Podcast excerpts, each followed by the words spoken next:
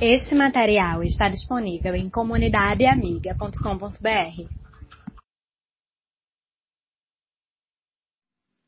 Quando chega dezembro, assim, final do mês de novembro, começo de dezembro, as cidades mudam.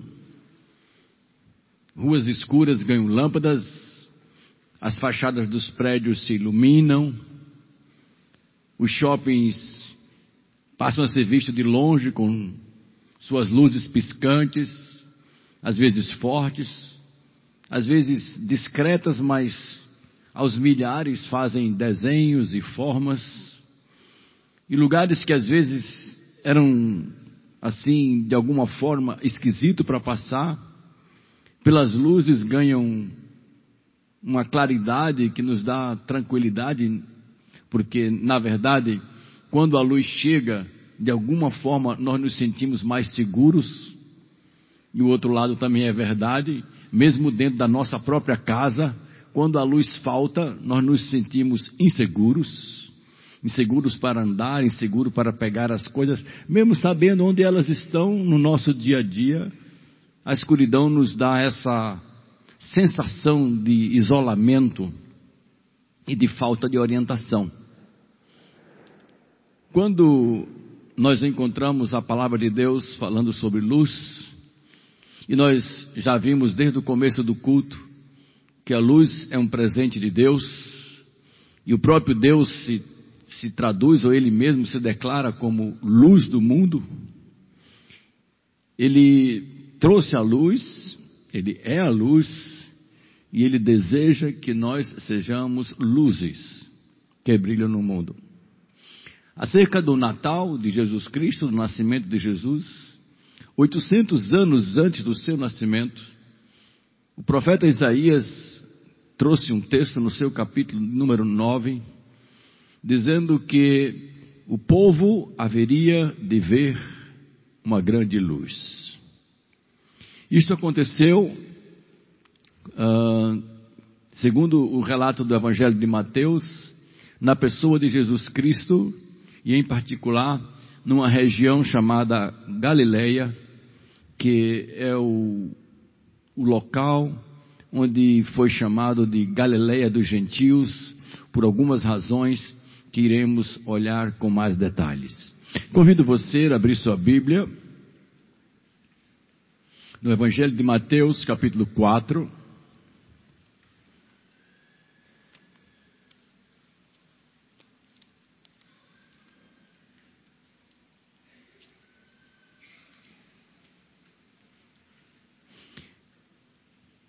Jesus estava no começo do seu ministério.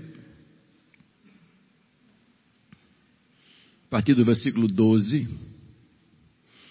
Mateus 4, 12. Mateus é o primeiro livro do Novo Testamento. E diz assim: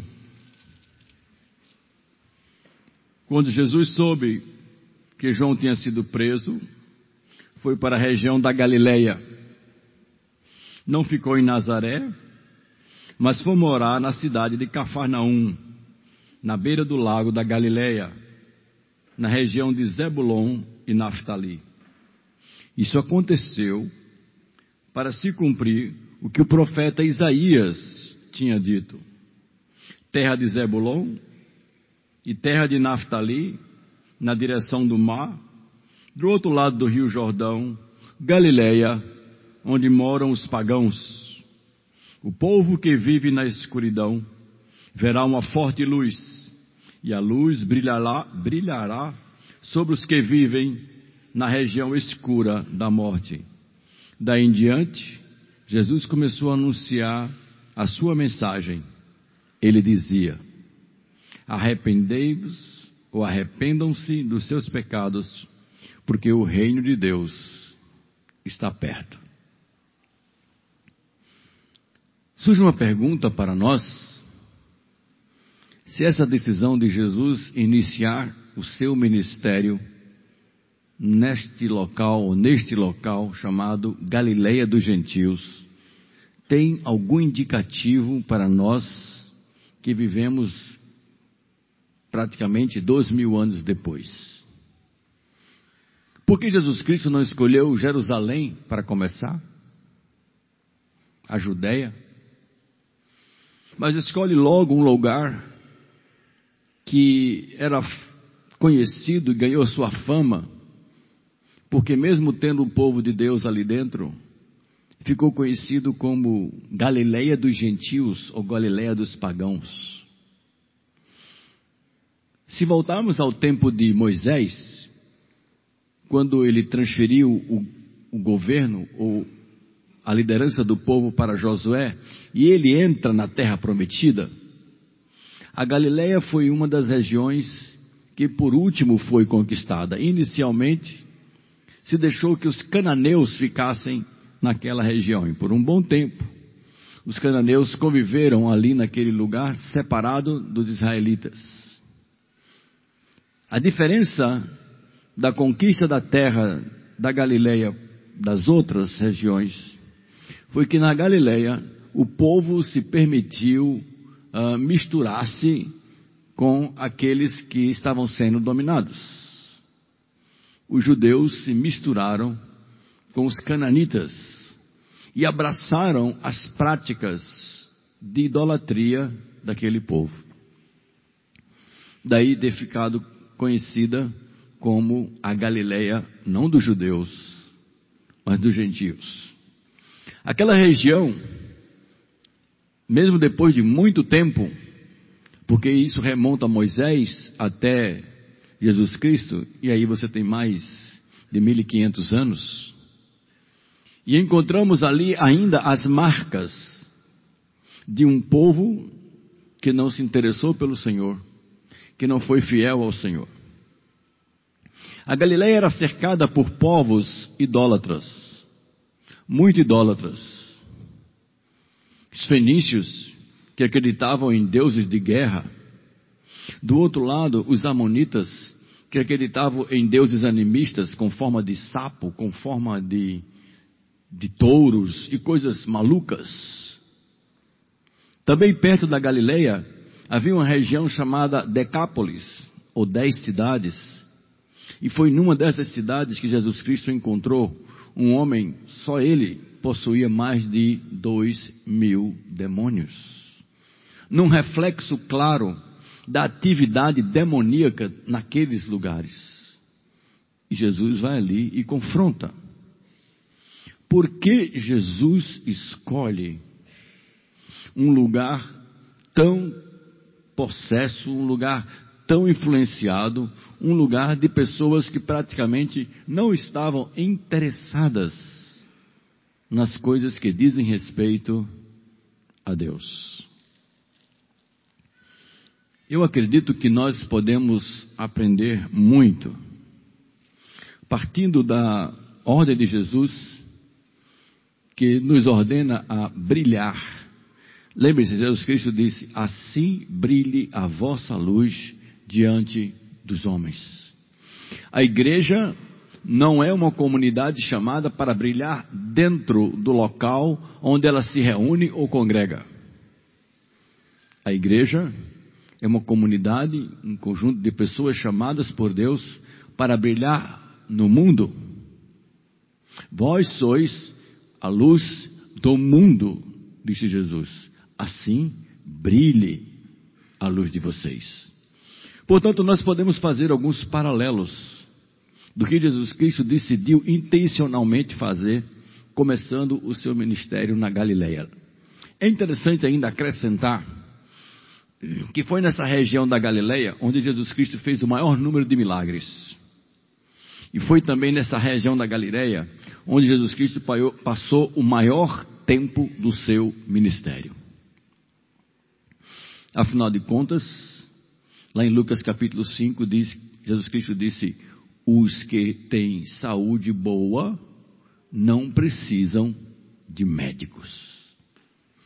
Eu creio, irmãos, que Jesus Cristo olhou para aquela região e vendo a cegueira espiritual e vendo a opção de vida daquelas pessoas, ele decidiu fazer com que a luz brilhasse nas trevas.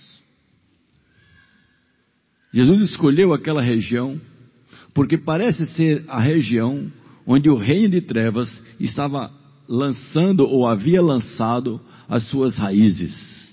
E não eram raízes pequenas. Que paralelo nós podemos fazer hoje em dia? Qual seria a, a Galileia do século 21? O que seria esse tipo de coisa?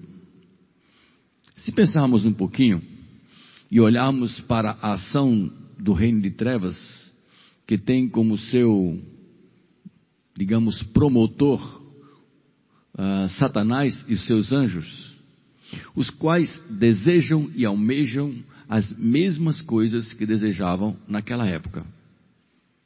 Simplesmente, mas desgraçadamente, fazer o homem e a mulher sentir-se bem, mas longe de Deus. Eu costumo dizer que no reino de trevas não há graça, há só desgraça. Porque quando alguém te oferece algo que, mesmo sendo saboroso e agradável, tem como consequência algo tremendamente danoso e destruidor, isso é engano. E engano sério. Entretanto, o anúncio de Jesus não é para isso. O anúncio de Jesus é para que o povo veja a luz de Deus. Mas como vivem as pessoas na Galileia do século 21? E a gente se pensar um pouquinho e perceber o que seriam as trevas, encontramos uma realidade doída do lado de fora. Porque quem se acostumou a viver em trevas perde a noção para onde vai e sabe-se simplesmente que se vai. Se move, mas não tem a perspectiva do que vai acontecer para onde se vai. Ou seja, move-se talvez numa ideia de que aquilo que se faz possa se trazer algumas coisas. Entretanto, já se é claramente sabido de que esse afã materialista que nós vivemos, ele não resolve os anseios do nosso coração. Quando você deseja ter muito uma coisa, eu falo você mesmo, e essa coisa é adquirida para você, você já notou que ela perde significado? Como que eu gostaria de comprar um carrinho? Na minha época se dizia um cururu, que era um fusca velho, parecia um sapo mesmo. E ainda abria o porta-mala pela frente como o sapo abre para comer inseto. Eu me lembro que os meus amigos diziam assim: comprei um cururu. E fazia um barulho enorme, queimava um óleo enorme, gastava-se uma gasolina enorme, mas a pessoa era satisfeita da vida porque tinha um cururu. Alguns meses de cururu, aquela ilusão passou. Não aguento mais o meu poçante. Onde ele para, deixa uma poça embaixo. E reclama disso e reclama daquilo outro. E depois que a gente consegue o bem que a gente sempre almejou, ele perde o significado. Não traz sentido. Não traz objetivo. Quem experimentou droga pela primeira vez, tem um certo êxtase. A ciência médica diz que há drogas capazes de produzir no cérebro sensação cem vezes maior do que qualquer sentimento ou estímulo físico que o corpo humano pode sentir. Veja bem, estímulo sensorial cem vezes maior do que qualquer sensação de euforia que o corpo humano, em termos normais, pode oferecer. Tem droga que oferece isso. Entretanto, essa euforia, embora que é passageira, torna essa pessoa um escravo, um dependente. A vida vida de ponta cabeça e as pessoas vivem só em função daquilo. E se alguém diz assim: se você não parar, morre. E às vezes se ouve a resposta deprimente: eu morro é se eu parar. Escravos. Hoje em dia estamos vendo o reino de trevas travestido, disfarçado de prazer. Prazer a qualquer preço, a qualquer custo, contanto que se tenha prazer. Não se mede as consequências, não se questiona os resultados, não se pesa o que vai acontecer, se é bom, se lhe dá prazer, faça. Eu não vejo isso senão como a realidade do que o apóstolo Paulo advertia a igreja de Corinto no, no capítulo número 2, versículo número 14. O reino deste mundo, ou o rei, o príncipe deste mundo, cegou o entendimento das pessoas para andarem em trevas. Pessoas achando que estão muito bem, mas a sua vida são escravas de fama, são escravas de dinheiro, são escravas de sexo, são escravas de prazer, são escravas do ter. São assim porque não viram ainda a opção. Que opção? Você, quando está no escuro, você não tem condições de avaliar muitas coisas. Mas quando a luz chega, você se torna um crítico do ambiente onde você está. Você olha e fez: Epa, eu não sabia que esse sofá estava tão estragado. Olha essas paredes. E esse chão? Como é que eu estava sem sapato andando nesse chão? Jesus Cristo decidiu fazer com que a luz de Deus brilhasse no meio onde as trevas enganavam as pessoas, achando que elas estavam, fazendo elas acharem que elas estavam no caminho certo. É isso que Deus faz. É isso que Deus fez. E é isso que significa a luz de Deus que brilhou entre os homens. O Evangelho de João diz que Deus é a luz do mundo e essa luz veio aos homens. E essa luz mostrou a glória de Deus. Mas ainda assim, há pessoas que amaram e que hoje amam mais as trevas do que a luz. E nós, quando nos voltamos para esse texto de Mateus capítulo 4, no versículo número 16, entendendo já por que Jesus Cristo foi para essa comunidade e expôs a luz de Deus, e expôs da maneira muito clara, Jesus Cristo vivia o padrão ideal de Deus, e Jesus Cristo anunciava o padrão de vida de Deus, portanto, um sistema de comparação foi criado. E esse sistema ainda existe, é meu e seu. Qualquer pessoa pode analisar hoje, basta saber ler e gastar tempo com as escrituras. Você vai ler Jesus e perguntar: eu sou assim? Eu não sou assim. Eu faço isso que Jesus orienta ou eu não faço isso? Basta você gastar pouco tempo lendo o Sermão da Montanha. Cinco capítulos do livro de Mateus. Capítulo 5, capítulo 6, capítulo 7. Faça isso. Leia esses três capítulos da Bíblia. Você vai encontrar a mensagem e o ensino de Jesus. Leia de uma vez só. Quando você terminar de ler, a luz de Deus foi derramada sobre você. E depois de você ler, você pode dizer: quem sou eu? O que é que eu estou fazendo? Porque aqui eu tenho um modelo de Deus. Aqui tem um reflexo do que Deus espera do ser humano. Quem sou eu? Por onde estou andando? Foi isso que Jesus Cristo fez. E o texto de Mateus 4 nos diz que o povo viu, versículo 16, o povo que vivia na escuridão ou o povo que vive na escuridão, verá uma forte luz. E o povo viu. Não se trata de uma lanterna, não se trata de uma luz qualquer. Trata-se da luz do próprio Deus brilhando entre os homens, Jesus Cristo.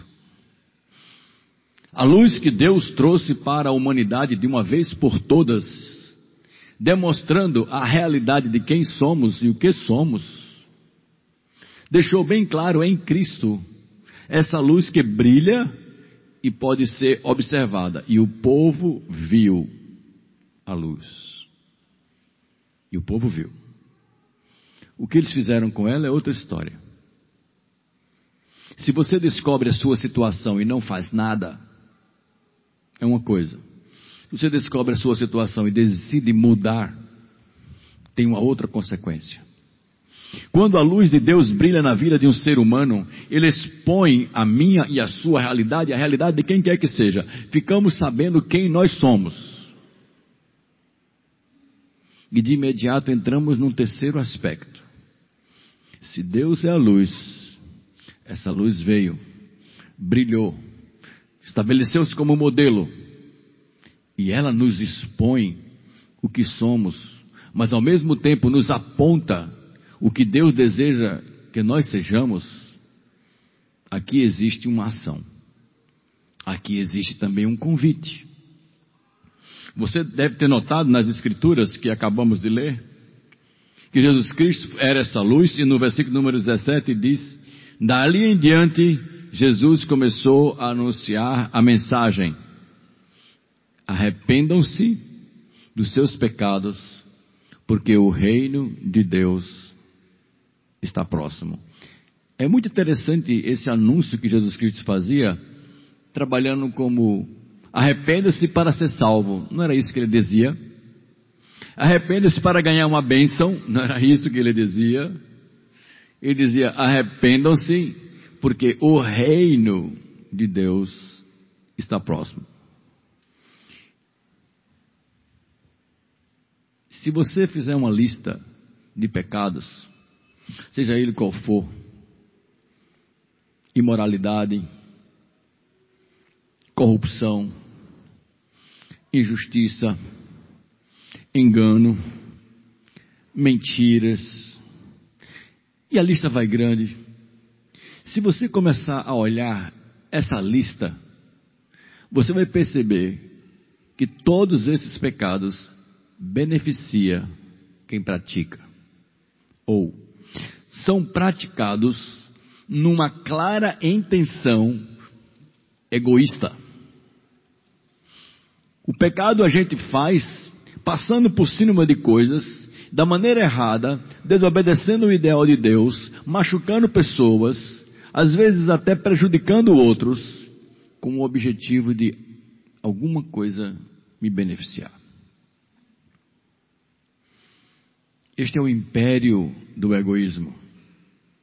É o império da vida independente de Deus. O pecado é símbolo, ou uma vida de pecado, é símbolo de uma vida de alguém que diz assim: não estou interessado no governo de Deus sobre mim. E isto é trevas. Esta é a vida que a Bíblia chama de trevas. É interessante que Jesus Cristo traz dois anúncios que confrontam isso. Primeiro, arrependa-se. Arrependimento é uma atitude humana, não é divina. E arrependimento é uma mudança na maneira de pensar. Arrependimento é uma mudança na atitude. Arrependimento é uma mudança de direção de vida. Ninguém pode dizer que está arrependido e continua fazendo a mesma coisa. Não existe isso. Jesus disse: mude a sua maneira de pensar, porque o reino de Deus está próximo. O que uma coisa tem a ver com outra? Tudo.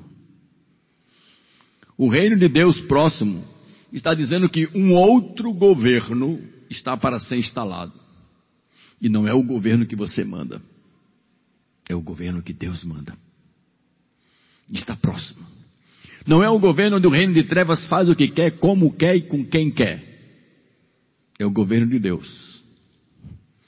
Não é o governo dos homens, em que a cada ano você tem que prestar conta num relatório eletrônico do que você ganhou e no que você gastou. O chamado Reino do Leão. Já ouviram falar? É o imposto de renda brasileiro. Que cobra mais dos brasileiros do que os portugueses cobraram na época do governo império. Naquela época tinha derrama de 25%. Hoje o governo cobra 27,5%. Mas você tem que pagar. E você faz sua declaração. Não é esse tipo de governo que Deus estava fazendo. Não é esse tipo, estava ah, anunciando, nem esse tipo de governo que Deus estava dizendo que estava perto de chegar.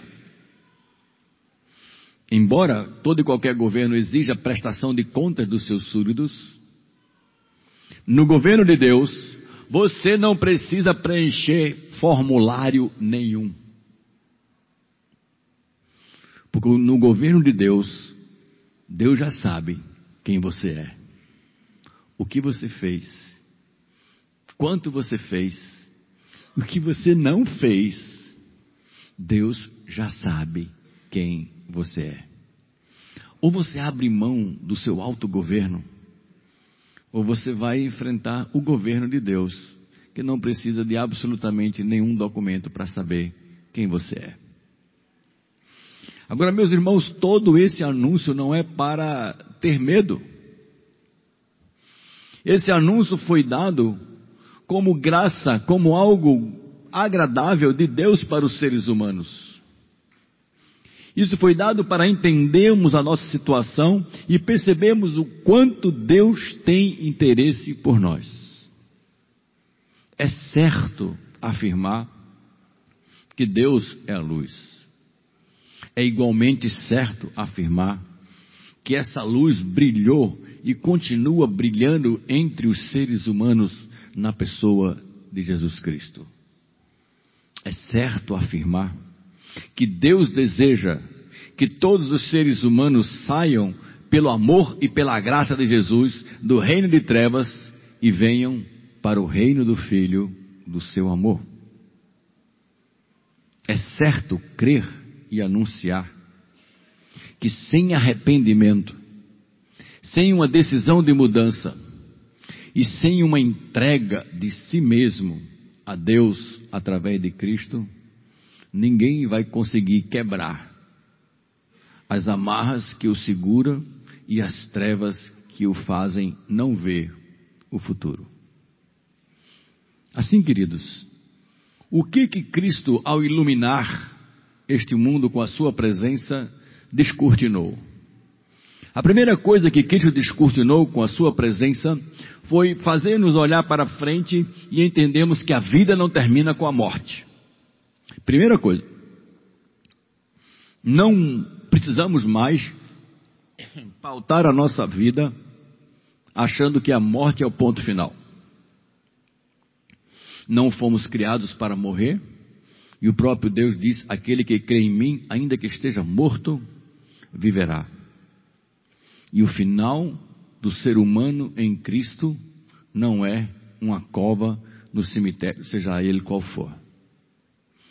Até ao nosso corpo, que volta ao pó, Deus garante e determina a sua restauração.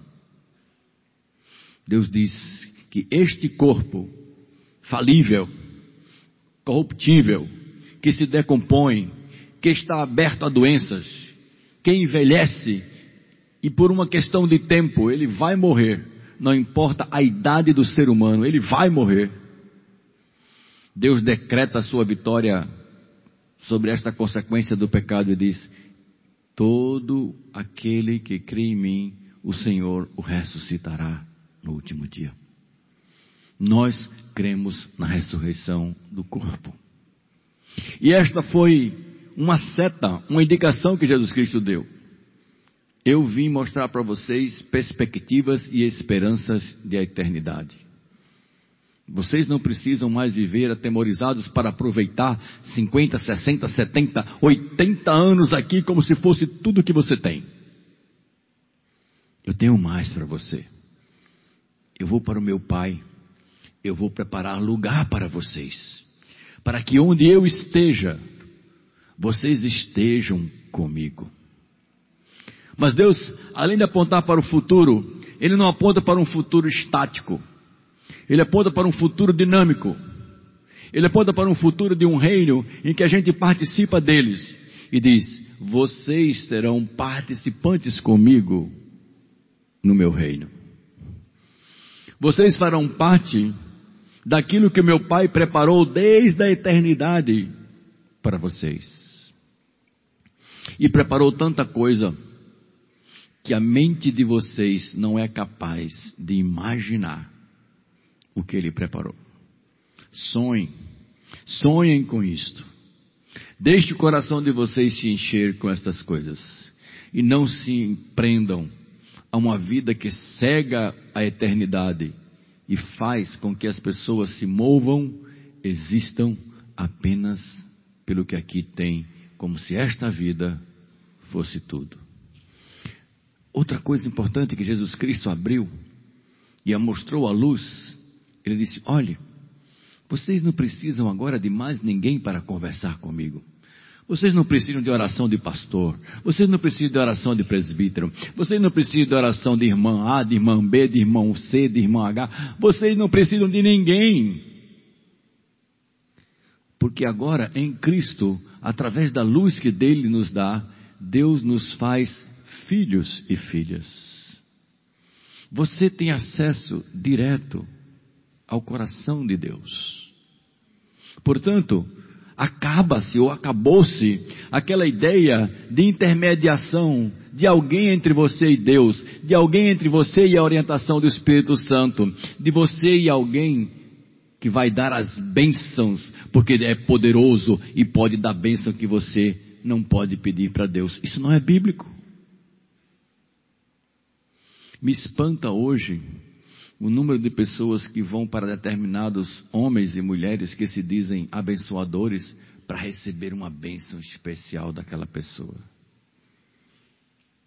Como se nós não tivéssemos acesso a Deus. Dizer, Senhor, sou teu filho, sou tua filha, me dá isso se for da tua vontade. Jesus Cristo veio anunciar essas coisas. E a luz que brilha, ele disse claramente: vocês ainda não têm as coisas porque vocês não pedem para mim, mas Deus quer dar isso para vocês. Peçam, peçam crendo que Deus fará segundo a sua vontade. Deus não vai dar uma coisa que é ruim para você. Qualquer filho pequeno que pedir ao pai para brincar com o seu barbeador, ele não vai deixar. Mas não é porque não ama, é porque aquilo danifica.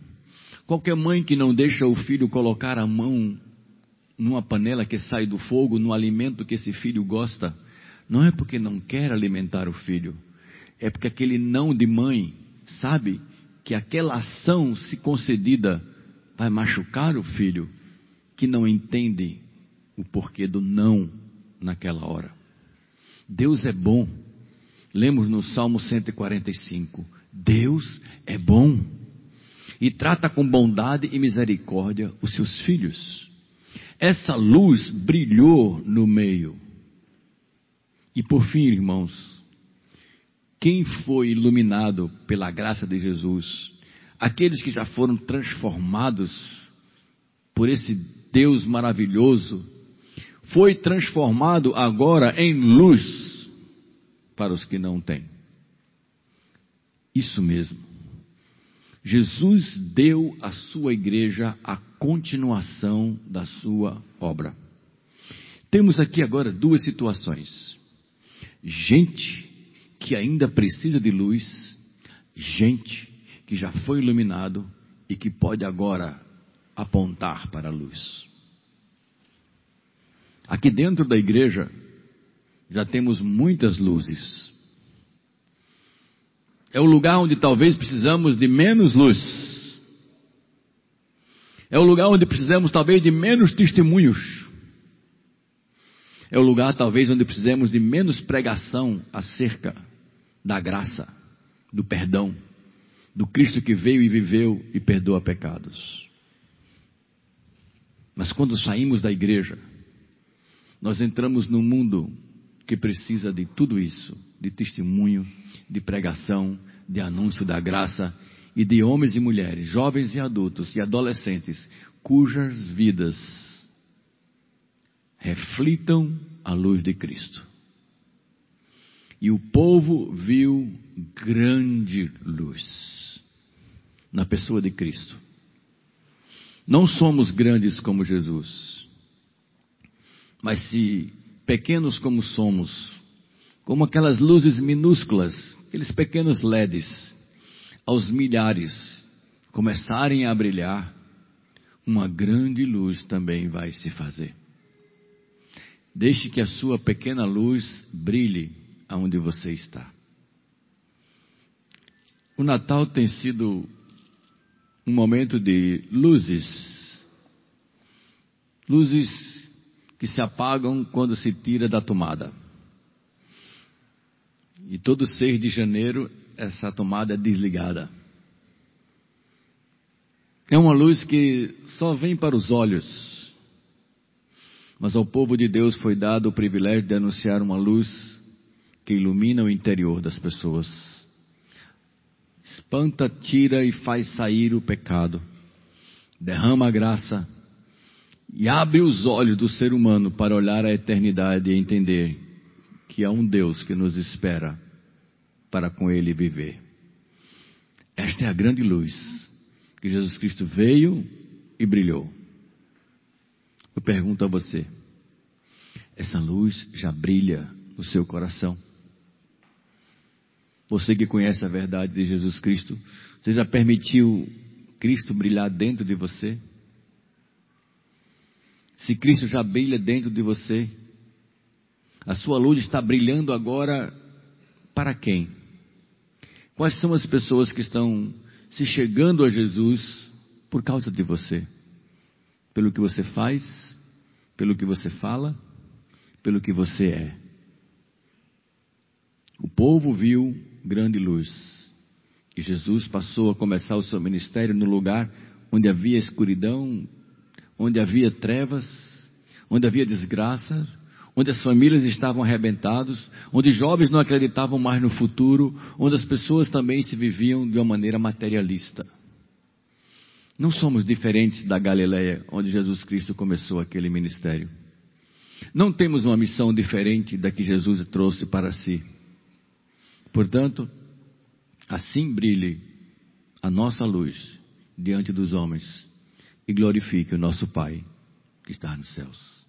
Vamos orar.